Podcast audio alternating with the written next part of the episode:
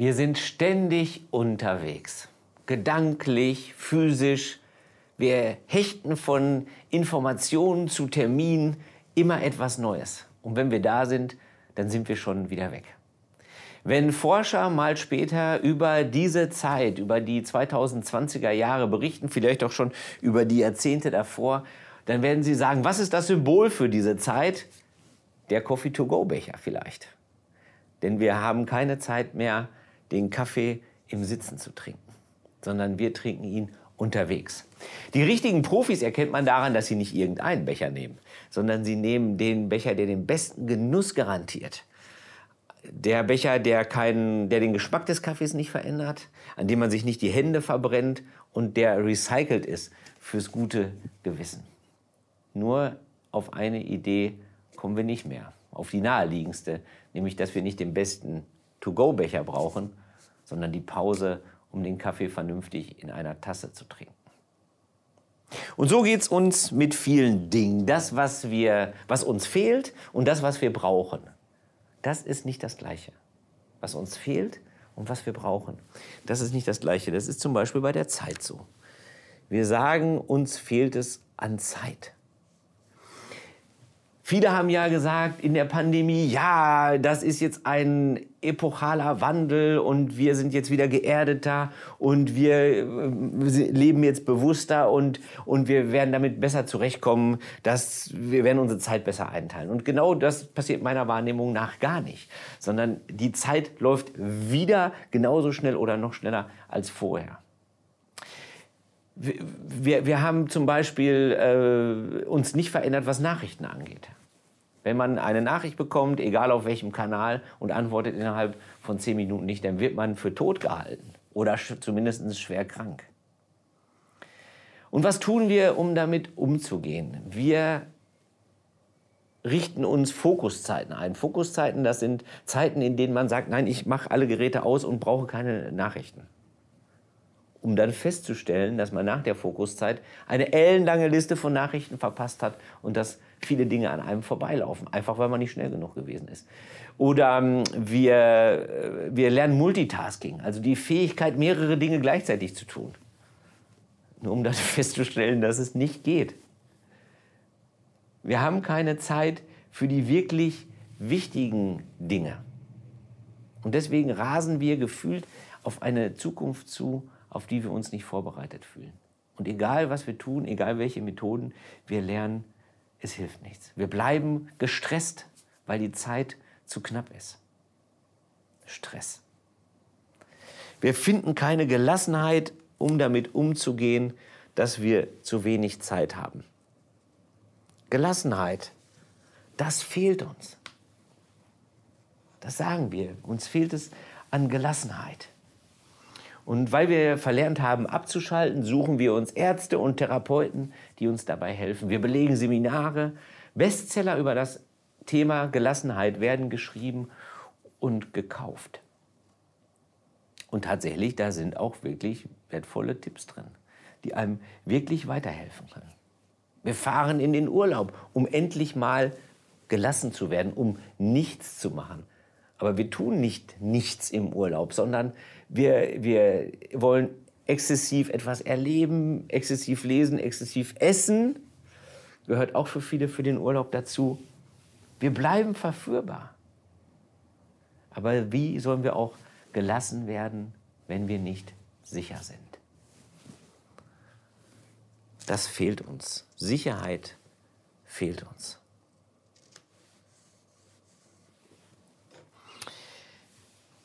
Man kann uns so ein bisschen vergleichen mit so Kindern, die, ähm, die sag ich mal, so Kleinkinder. Die äh, verhalten sich völlig unterschiedlich, wenn sie in einem sicheren oder in einem unsicheren Umfeld sind. Was ich meine ist, wenn ein Kind sich sicher fühlt, dann flitzt es herum, albert rum, dann ist es auch mal frech, auch mal ein bisschen drüber, dann klauen die sich auch schon mal Gummibärchen, die sie eigentlich nicht dürfen, ärgern die Eltern und sowas alles. Kinder in einer sicheren Umgebung. Wenn sich Kinder aber unsicher fühlen, wenn die die Menschen nicht kennen, wenn die Atmosphäre irgendwie merkwürdig ist, dann tut genau dieses gleiche, eigentlich lebenslustige Kind das alles nicht, sondern es klammert sich an Papas oder Mamas Bein fest. Und ich habe das Gefühl, wir leben auch in einer so unsicheren Phase. Unsere alten Sicherheiten, das funktioniert nicht mehr so richtig. Ich habe irgendwie das Bewusstsein, ich werde die zweite Hälfte meines Lebens sicherlich unsicherer verbringen als die erste Hälfte meines Lebens. Und was tun wir? Wie die kleinen Kinder klammern wir. Wir klammern uns fest an Dingen, die scheinbar Sicherheit geben. Also sichere Jobs, Versicherungen, heißen nicht umsonst so, Öl und Toilettenpapier, peinlicherweise, aber das gehört dazu. Und ähm, wir suchen vor allen Dingen nach Möglichkeiten, dass Menschen gar nicht so nah an uns rankommen, um uns zu verletzen. Das gibt scheinbar Sicherheit. Aber gleichzeitig bauen wir damit auch Mauern um uns herum, die uns selbst einengen. Denn der Weg ist nicht nur für andere weiter zu uns zu kommen, sondern auch für uns selber zu den anderen zu kommen. Und deswegen sagen wir ständig, uns fehlt es an Freiheit. Das ist doch das eigentliche riesengroße Thema unserer Epoche. Freiheit. Das ist das, das große Ding. Bis in die kleinsten Kleinigkeiten unseres Alltags. Wir haben verlernt, uns zu verabreden. Sehen wir uns am Samstag zum Essen? Ah, ich rufe noch mal an. Mal gucken. Ich habe es auch verlernt. Ich kann es auch nicht mehr. Wir schauen immer noch, ob es nicht noch eine bessere Möglichkeit gibt. Wir wollen frei bleiben. Und am Ende machen wir uns Vorwürfe, dass wir uns nicht frei fühlen. Obwohl wir uns Wohnwagen kaufen und Motorräder und Cabrios, obwohl wir uns ganze Wochenenden wegdaddeln können, ist ja auch so, eine, so, ein, so ein Freiraum. Oder indem wir uns aus unseren Verpflichtungen lösen, wenn wir Alkohol trinken oder andere Dinge tun, die eigentlich nicht gut sind und die auch in Abhängigkeiten führen können. Weil wir Freiheit suchen. Und das ist das, wo wir sagen, das fehlt uns. Aber wir müssen aufpassen, dass wir nicht Symptom und Ursache miteinander verwechseln. Dass wir nicht verwechseln das, was uns fehlt und das, was wir wirklich brauchen. Oder anders gesprochen, dass wir nicht den Becher mit dem Kaffee verwechseln. Denn die Wahrheit ist doch, wir leben nun mal so, dass Zeit begrenzt bleibt. Die Zeit wird nicht reichen. Das ist völlig ausgeschlossen. Egal wie sehr wir uns optimieren, egal wie, wie gut wir sind im Zeitmanagement, die Zeit wird nicht reichen. Wir brauchen etwas, was größer ist als die Zeit, viel größer als die Zeit. Und das ist die Ewigkeit. Denn nur die Ewigkeit hilft uns, das auszuhalten, dass die Zeit nicht ausreicht. Nur die Ewigkeit gibt uns das Gefühl, es ist okay, dass die Zeit begrenzt ist. Es wird eh nicht reichen. Ewigkeit heißt, das hier ist nicht unser wirkliches Zuhause. Es gibt noch etwas, was viel größer ist. Und es ist okay, dass ich hier nicht alles hinbekomme und dass nicht alles in meine Zeit hineingehört. Wir werden weiter Grund haben zur Sorge. Wir werden nicht vollständige Gelassenheit erlangen können. Das geht nicht. Und das ist auch richtig so. Wir werden uns nie damit abfinden können, dass Kinder weinen, dass Häuser zerstört werden, dass Menschen flüchten müssen, dass es Not gibt und Angst. Damit können wir uns nicht abfinden. Wir sind Menschen. Ich hoffe, dass wir nicht vollständig gelassen werden können. Sondern was wir brauchen, ist in Wahrheit etwas, was größer ist als Gelassenheit. Wir brauchen tiefen inneren Frieden, damit, dass diese Welt nicht mehr perfekt wird und dass es das gibt, dass Dinge schiefgehen und dass Menschen leiden. Wir werden auch keine vollständige Sicherheit erlangen. Das wird es nicht geben. Wir können Mauern bauen, wir können Versicherungen abschließen.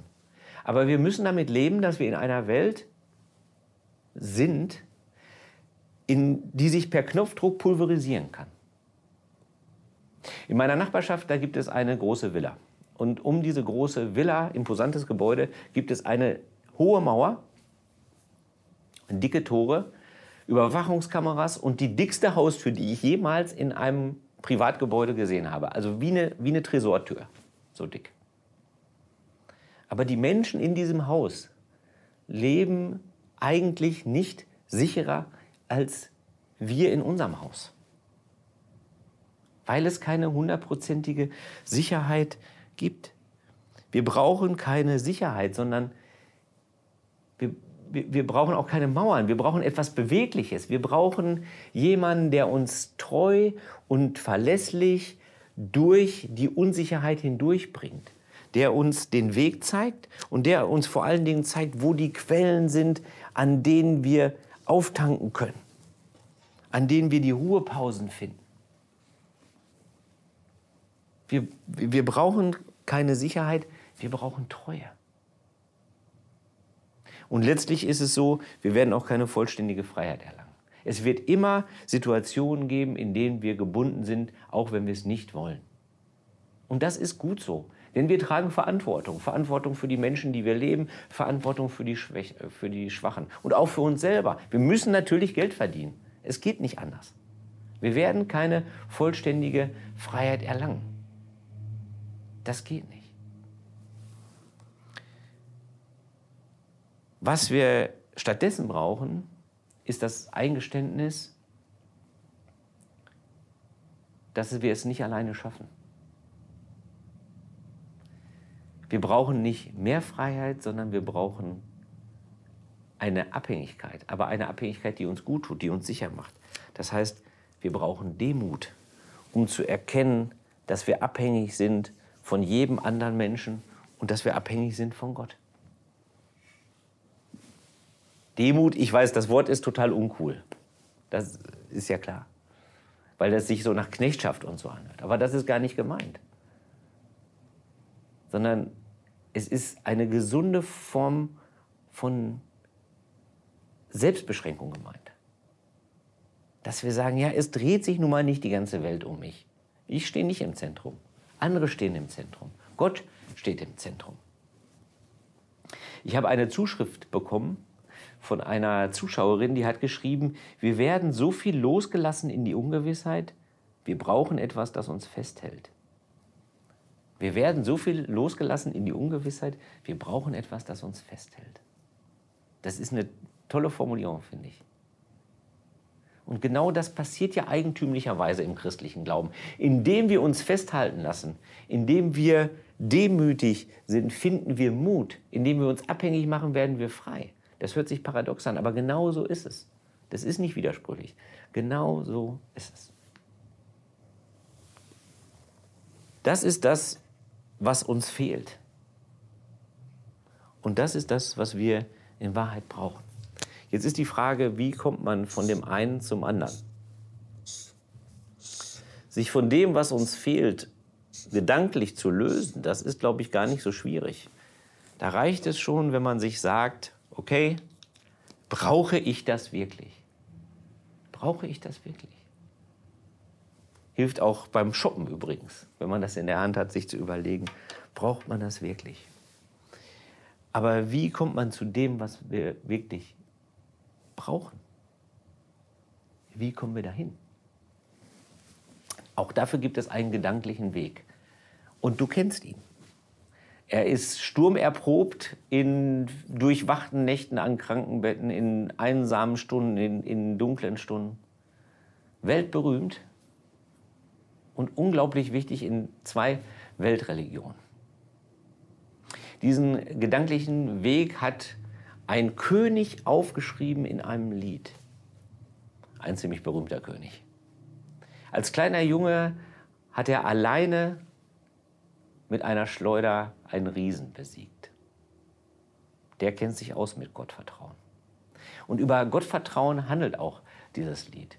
Es handelt von Gottvertrauen und es handelt von Demut und Treue und Frieden und Ewigkeit. Davon handelt dieses berühmte Lied. Demut. Der Herr ist mein Hirte, mir wird nichts mangeln. Treue. Er weidet mich auf einer grünen Aue und führt mich zu frischem Wasser. Er erquickt meine Seele. Er führt mich auf rechter Straße um seines Namens willen. Frieden. Und ob ich schon wanderte im finsteren Tal, fürchte ich kein Unglück, denn du bist bei mir. Dein Stecken und Stab trösten mich. Du bereitest vor mir einen Tisch im Angesicht meiner Feinde. Du salbst mein Haupt mit Öl und schenkst mir voll ein. Ewigkeit. Gutes und Barmherzigkeit werden mir folgen mein Leben lang. Und ich werde bleiben im Hause des Herrn immer da. Das ist nicht das, was uns fehlt. Aber das ist das, was wir brauchen. Wir brauchen eben nicht den Becher, sondern den Kaffee. Amen.